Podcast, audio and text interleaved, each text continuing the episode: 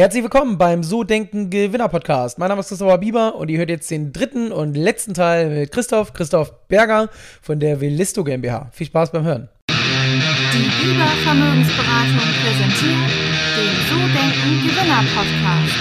Vermögensberatung für Unternehmen und Unternehmer in Hamburg.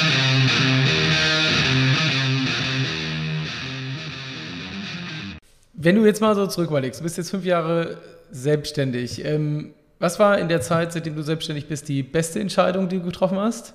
Und natürlich danach gleich die Anschlussfrage, was war die absolut schlechteste? Äh, nur in Bezug auf äh, das Unternehmen oder allgemein? gerne auch allgemein, gerne auch allgemein. Also die beste Entscheidung, die ich getroffen habe, äh, glaube ich, ist zu sagen, trotz vollem Kalender, trotz Unternehmen ähm, ein Kind zu bekommen. Mhm krasser Ausgleich. Also ähm, ja, das war definitiv die beste Entscheidung. Vorher vielleicht irgendwie so überlegt, so, ah, kriegt man das irgendwie alles unter einen Hut? Ähm, aber aktiv zu sagen, äh, das wird schon, ähm, das war auf jeden Fall eine der besten Entscheidungen. Äh, eine der schlechtesten, ähm, ah, ich relativiere das immer gerne weil das führt einen natürlich irgendwo äh, zu Herausforderungen, die man dann wieder meistert und dann wird das wieder doch cool. Ähm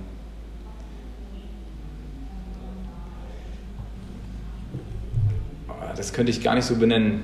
Ich sehe das nicht so, dass es irgendwo extrem schlechte Entscheidungen gab oder, oder Wendepunkte.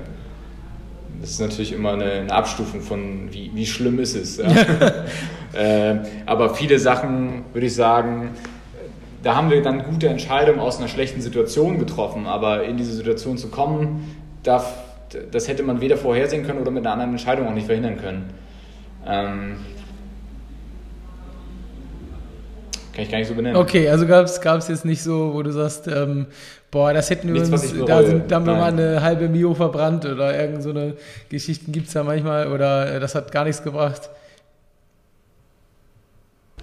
Nee, und wenn, dann, dann ist es, glaube ich, auch normal, ne? weil also, du musst ja auch mal in die falsche Richtung laufen, um zu merken, du musst du andersrum laufen. Ja. so, ja. Das stimmt. Wie war es mit einem Tipping Point im Unternehmen? Also so ein Punkt, wo es exponentielles Wachstum gab. Gab es das bei euch oder war das wirklich nur oder sehr kontinuierlich die ganze Zeit? Nee, überhaupt nicht kontinuierlich. also, also Anfang, ich hatte ja schon erwähnt, dass wir am Anfang so ein bisschen die Prozesse alle hintereinander geschaltet hatten. Ne? Und dadurch äh, hatte man halt irgendwie vielleicht zwei, drei Monate im Jahr Sales den Rest nicht. So, äh, weil man einfach weder das Geld noch die Kapazitäten, die Produktion und so weiter hatte. Ähm, erst mit dem Einstellen der Leute und dann entsprechend auch im Aufbau einer Salesmannschaft hat das funktioniert. Und seit letzten September, also jetzt knapp über einem Jahr, äh, läuft das kontinuierlich bergauf. So, wo wir echt zufrieden mit sind. Äh, wir haben jetzt weitere Sales-Leute eingestellt, ähm, um noch mehr Gas zu geben. Ähm, und ja, das ist, das ist dann, dann, dann, kommt halt viel zusammen, was jetzt nicht ein, ein Kriterium ist, ne, aber wir hatten schon drüber gesprochen, sowas wie CO2-Steuer, eine extra Förderung. Äh, dann hast du irgendwie die Prozessormannschaft genau on spot richtig fertig, wann es losgeht. Ähm, das passte alles so zusammen, dass dieses Jahr halt mega geil war. sehr, sehr, cool. Also das Jahr ist quasi, ihr seid gerade mit dem Tipping Point sozusagen drin. Ja, ja. Und was würdest du sagen, die Faktoren waren dann wirklich nur der richtige Zeitpunkt durch die Mitarbeiter, Produktfertigstellung und so weiter? Oder gab es da so einen richtigen Grund für oder war es jetzt nur glücklicher Zufall, dass gerade alles zusammenkam?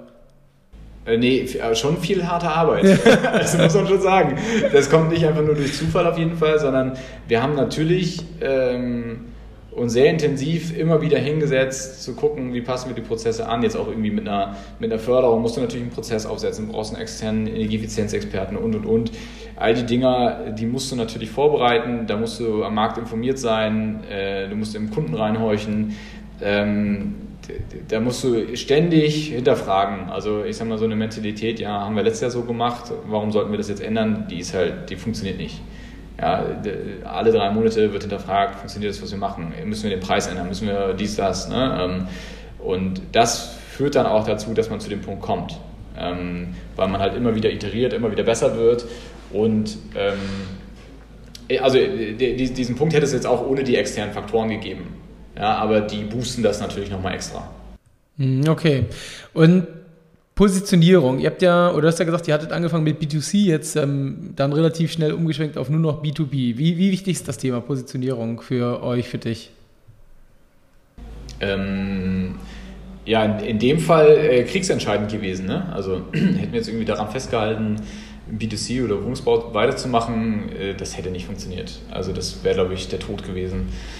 Ähm, dass wir im, im, B2B tatsächlich etwas gefunden haben, wo wir ein echtes Problem lösen und dafür die beste Lösung haben. Äh, das war kriegsentscheidend und das hat man auch gemerkt, sobald man den ersten B2B-Kunden hatte, lief es auf einmal viel besser. Viel schneller, viel. Also, das, das hat alles verändert eigentlich. Ähm, man muss natürlich auch weiterhin immer wieder schauen, bin ich so positioniert, wie es wie es sinnvoll ist und wie sieht es eigentlich in Zukunft aus. Also ähm, wir, wir bieten heute eine, ich sag mal, eine Einzelmaßnahme an. Ja? Du kannst deine Heizkörper tauschen, aber ähm, ich sag mal, viele öffentliche Träger schauen sich das auch natürlich an im Rahmen von kompletten Sanierungspaketen oder ähnliches, die dann alles gleich machen. Und ähm, da geht es natürlich dann später auch um eine, eine höherlevelige ähm, Positionierung, wie finde ich mich in diesem Ökosystem zurecht, wie schaffe ich die richtigen Anbindungen, die richtigen Partner, um entsprechend da immer präsent zu sein. Ne? Ähm, also das wird sich immer weiterentwickeln, aber wichtig ist schon, ganz genau seinen Platz zu kennen und wissen, warum man da eigentlich ist. Und das, das gibt uns halt gerade recht mit dem, was wir es machen, wie wir es machen. Ähm, also es ist nicht nur irgendwie die Lösung, die wir anbieten, aber auch wie wir uns kommunikativ positionieren, wie wir extrem beratend dem Kunden gegenüber auftreten, ihm vorher sagen, wie sieht der Business Case aus, einschätzen, was man einspart, ähm, wo wir sehen, dass Wettbewerber sowas nicht machen. Ähm, das von uns auch von unseren Kunden gespiegelt wird, dass sie merken, so, ja, hm, da werde ich nicht wirklich an die Hand genommen und äh, da gibt es halt sehr, sehr, sehr viele Faktoren, die da reinspielen, aber Positionierung ist halt key. Ne? Wenn, du, wenn du nicht weißt, warum du wo stehst, dann wird das auch nicht funktionieren. Mhm, okay, und was nochmal spannend wäre, wäre so Produktentwicklung, Investition. Wo investiert ihr im Unternehmen, in welche Themen? Ähm, Marketing, Mitarbeiter, Produktentwicklung. Ich meine, das ist jetzt ja ein Produkt äh, im Großen und Ganzen mit einer Dienstleistung hinten dran. Aber da gibt es ja wahrscheinlich, wenn man in, in, diesem Bereich unterwegs ist, noch tausend andere Sachen, die man machen kann, oder? Ja, das ist gefährlich. Also es gibt tatsächlich, ich jetzt auch mit Hintergrund Energietechniker, es gibt mega viele Sachen, die du machen kannst. Äh, es gibt einige Sachen, die wir machen werden. Ähm, aber man darf sich natürlich nicht verrennen. Ne? Wir haben halt mit dem derzeitigen Lösungsportfolio einen extrem spitzen Use Case, der 1A funktioniert. Du kannst, der, ganze Prozess, der ist ganz klar für alle Parteien. Ähm, sobald ich natürlich komplexer werde, desto schwieriger wird auch der Ansatzpunkt oder die Story wird sich verändern müssen. Ähm, so, das heißt, der, das Ziel ist schon natürlich mit unserem Kern, mit unserer Kernlösung erstmal wirklich tatsächlich stark zu skalieren und dann zu schauen, wie kann man sich da weiter ausbreiten. Das kann dann zum Beispiel eine, eine weitere Systemintegration sein in Richtung äh, Wärmemengenzähler, Gaszähler, Pumpen, Kessel etc. Da gibt es dann Unternehmen, die sowas gut können. Da kann man dann Partnerschaften aufbauen. Ähm, aber äh, wichtig ist auch erstmal wirklich so einen gesunden Kern zu haben. Ne? Ich glaube, es macht keinen Sinn, irgendwie tausend andere Sachen zu entwickeln, wenn, wenn das Kernprodukt noch nicht sauber läuft. Und sauber heißt, äh, also natürlich hängt es tausendfach schon im Markt, ja, aber sauber heißt, ich kann blind 100.000 davon einfach in den Markt werfen und bei mir passiert mhm. nichts. ähm, das ist äh, natürlich mitnichten so, wenn man Unternehmen aufbaut. Ja? Äh, man muss alle, alle Prozesse mit hochskalieren, ähm, seien es die technischen noch die nicht technischen. Ähm, wir investieren in die Technologieentwicklung auf jeden Fall und auch nicht wenig. Insbesondere halt auch die Skalierfähigkeit, aber auch in die Weiterentwicklung. Wir schauen uns aber natürlich da auch an, was es für mögliche Förderungen gibt, um einfach andere Finanzierungsmöglichkeiten als Eigenkapital zu haben, ähm, und da gibt es viele, insbesondere in unserem Bereich, ähm, von irgendwie äh, Landesprogrammen bis Bundesprogramme, ähm, die genau solche technologischen Weiterentwicklungen auch fördern. So, und da, da, da schreiben wir natürlich auch Anträge und, und äh, gehen diese Punkte an. Ne? Ähm, sonst sind das so die klassischen Sachen, die du erwähnt hast, ne? von irgendwie Marketing, Sales, das sind so die Hauptpunkte, wo wir investieren. Ähm, Personal kostet am meisten. Was hat am meisten Wachstum gebracht? Ähm, also wo ist der Return am höchsten gewesen? Wenn du sagst, ich habe einen Euro reingeschmissen und zwei, drei, vier sind rausgekommen? Ich würde sagen Marketing am Ende. Ähm, ich weiß nicht, ob die Kurve sich so weiterziehen wird, aber wir haben sehr früh angefangen, äh, Referenzgeschichten aufzubauen, Success Stories. Die sind auch auf unserer Homepage. Ähm, der Hintergrund dafür ist, wenn man halt so eine Innovation im Markt bringt und ich sag mal die traditionelle Branche dir noch nicht mal glaubt, dass du überhaupt was damit einsparst, ist natürlich extrem wichtig, Referenzen, aber nicht irgendwie, da steht nur ein Logo, sondern da gibt es ein Zitat vom Kunden, da gibt es genaue Energiedaten, da gibt es genaue Einsparungen, die sind verifiziert von uns, von dem Kunden und so weiter. Ähm, das hat uns extrem viel geholfen, um diesen, diesen, dieses Vertrauen im Markt zu bekommen. Und äh, das hat sicherlich eine extrem große Auswirkung gehabt. Und wenn du so überlegst, marketingmäßig jetzt neben den Case Studies, wie seid ihr da vorgegangen? Habt ihr Online-Marketing gemacht? Habt ihr Offline-Marketing gemacht? Also richtig seid ihr in die Firmen reingelaufen? Habt ihr Briefe verschickt? Wie, was waren so, was würdest du sagen, was waren so die, die, wahrscheinlich habt ihr alles mal ausprobiert, aber was war so das, was am besten funktioniert hat im Nachhinein? Ja, vielleicht so eine Historie. Wir haben natürlich angefangen mit extrem viel Cold Calling und Events, um Innovatoren zu treffen. Wenn man sich so die Innovators Curve anguckt, dann muss man natürlich am Anfang erstmal irgendwie die Innovatoren abgreifen. Die findest du auf Events, wo irgendwie Startups ausgestellt werden. Da haben wir dann durch unseren Investor auch halt die Möglichkeit, äh, auf großen Messen wie einer E-World oder so aufzutreten gehabt. Ähm, da haben wir so die ersten Kunden gewonnen. Ähm, heute machen wir extrem viel eigene Lead-Gen und auch mit Partners, mit Partnern ähm, und gehen sehr viel über Mailings ähm, was sehr gut funktioniert. Ähm, also das sind dann einfach informative Mailings, sei das jetzt irgendwie Referenzkampagnen von öffentlichen Trägern in dem eigenen Bundesland oder so. Ähm, und da gibt es dann mehrere Ansätze. Auf der einen Seite irgendwo generiert das natürlich direkt Inbounds. Auf der anderen Seite kann man Leute auch in zum Beispiel Webinare und ähnliches leiten, um dann einfach eine größere Menge äh, den gleichen Content mitzugeben und ein Forum zu schaffen, darüber zu diskutieren.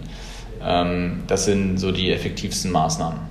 Okay, also klassisch. Und wie generiert ihr die Leads? Also es muss ja ist ja heute mit Double Opt-in und so ein bisschen schwieriger, einfach, einfach News Ja, genau. Also, du brauchst natürlich ein, berechtigtes Interesse, ne, warum die Leute etwas bekommen. Im öffentlichen Bereich sind ähm, alle Ansprechpartner öffentlich zu finden. So, ähm, die sind auf den Websites der Kommunen und ähnliches zu finden als Energiemanager oder ähm, Gebäudemanager und die haben ja alleine schon anhand ihres Jobs an sich alleine schon eine politische Verpflichtung, CO2 einzusparen. Ähm, und dementsprechend haben wir dann berechtigtes Interesse, dass ähm, wir sie darauf aufmerksam machen. Wir sagen ja nicht gleich hier, kauf Listo, sondern ähm, schauen Sie mal hier in der Nachbarkommune, hat der Bürgermeister XY hat auch schon was gemacht. Mhm. Tauschen Sie sich doch mal mit dem aus ähm, um einfach zu schauen, zu zeigen, was, was gibt es für Möglichkeiten, weil das natürlich immer die, die größte Hürde für, für ein Startup. Man ist halt tatsächlich ja nicht visibel, man ist nicht bekannt. Ähm, der Markt ist an sich riesig, sodass man ja, nicht davon ausgehen kann, nur weil man äh, in Stadt B ist, äh, auch in A bekannt ist. Ne? Und ähm, ja, da, da, nutzen wir verschiedene Sachen. Ne? Also wir sind natürlich auch auf Messen sehr zielgerichtet dann, ja, also sehr fachspezifische Messen ähm, sind auch weiterhin im Cold Calling unterwegs, machen auch Dinge in, in sozialen Kanälen, die aber tatsächlich, wenn man sich so unsere Zielgruppe anguckt, ist das nicht der Kanal, wo man am meisten äh, Kunden gewinnt. Das ist eher dann Netzwerkaufbau, Partneraufbau und so weiter. Okay, cool. Also hört sich nach einer spannenden Geschichte an. Was würdest du sagen, weil gerade so dieses Thema CO2-Einsparung ist ja massiv, das Thema Energieeffizienz. Ähm, darf ich nochmal kurz die Frage, ich kenne das ja von uns aus den Finanzierungen im BEG, äh, BEG-Bereich in dem neuen Programm. Seid ihr da mit in den Förderungen mit drin? Also seid ihr mit dem KfW in der Förderung mit abgreifbar bei Förderung? Gibt es das schon bei euch im Produkt? Das ist schon Ja, genau. Also wir, wir sind über die BEG-Richtlinie förderfähig. Ähm, das ist ja dann bundesweit zu 20 Prozent der Investitionen. Ähm, es gibt noch äh, weitere Landesprogramme, zum Beispiel in Thüringen und Hessen, wo das äh, teilweise über 50 Prozent Förderung für unsere Technologie gibt. Okay, cool. Christoph, die letzte Frage, die stelle ich immer im Podcast. Ähm, Was würdest du Menschen empfehlen, die so wie du vielleicht am Ende des Studiums sind oder vielleicht auch schon im Job und darüber nachdenken, sich selbstständig zu machen? Was würdest du denen empfehlen und mitgeben wollen nach, nach den fünf Jahren Listo? Also, um überhaupt zu starten, einfach machen. Ähm, man, man, steht so früh im Leben, da kann man halt auch mal auf die Nase fallen. Ne? Äh, wenn man es nicht ausprobiert, dann ist es halt irgendwie, dann ärgert man sich irgendwie. Also genauso wie bei mir, ich glaube, ne, man muss einfach zu dem Punkt kommen zu sagen, ja, was habe ich schon irgendwie zu verlieren? Man hat halt nach dem Studium insbesondere hat man einen geringen Lebensstandard.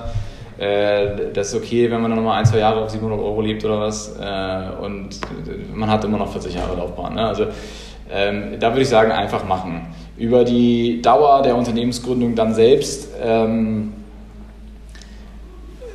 auf jeden Fall, wenn man davon überzeugt ist, dass das, was man macht oder gefunden hat zu machen, ähm, das auch durchziehen. Ähm, ich habe tatsächlich ganz am Anfang, ich hatte das kurz erwähnt, äh, Richtung Drohnen, da hatte ich nämlich auch entsprechende äh, Business-Idee. Und da habe ich halt, ich sag mal, meine Peer Group gefragt, meine Freunde. Die haben alle gesagt, nee, ach Quatsch, das braucht doch keiner. Ne? So ein halbes Jahr später war auf Kickstarter, haben sie eine halbe Million eingesammelt. Ja, also, ja okay, äh, so, doof, so doof war sie dann doch nicht. Vielleicht habe ich einfach nur die falschen Leute gefragt. Mhm. Ähm, also da ein bisschen, ne, da muss man sich des Bias bewusst sein, wen man da fragt. Ähm, ob die überhaupt Ahnung haben von dem, was du da eigentlich vorhast. Ähm, der größte Verfechter von der Idee solltest du selber sein. Okay, cool. Christoph, wir haben eine Stunde voll. Vielen, vielen Dank. Das war ähm, mega spannend, das ganze Thema. Und äh, ich bin echt gespannt, was da passiert in den nächsten Jahren bei euch. Ich äh, kenne ja den Bereich so ein bisschen und äh, sehe da großes Wachstumspotenzial. Also mal gucken, ob wir dann ähm, in zwei Jahren mit über 300 Mitarbeitern sprechen. mal schauen, ob das ja, dann so geht. mal. Danke. Alles klar. Danke für deine Zeit. Bis bald. Danke. Ciao. Das war's. Das war der letzte Teil mit Christoph Berger von der Velisto GmbH. Ich hoffe, dir hat's gefallen. Und ja, ich freue mich, wenn du dem Podcast eine Rezension hinterlässt oder eine Bewertung schreibst und nächste Woche wieder zur nächsten Folge mit dabei bist. Bis dann. Ciao, ciao.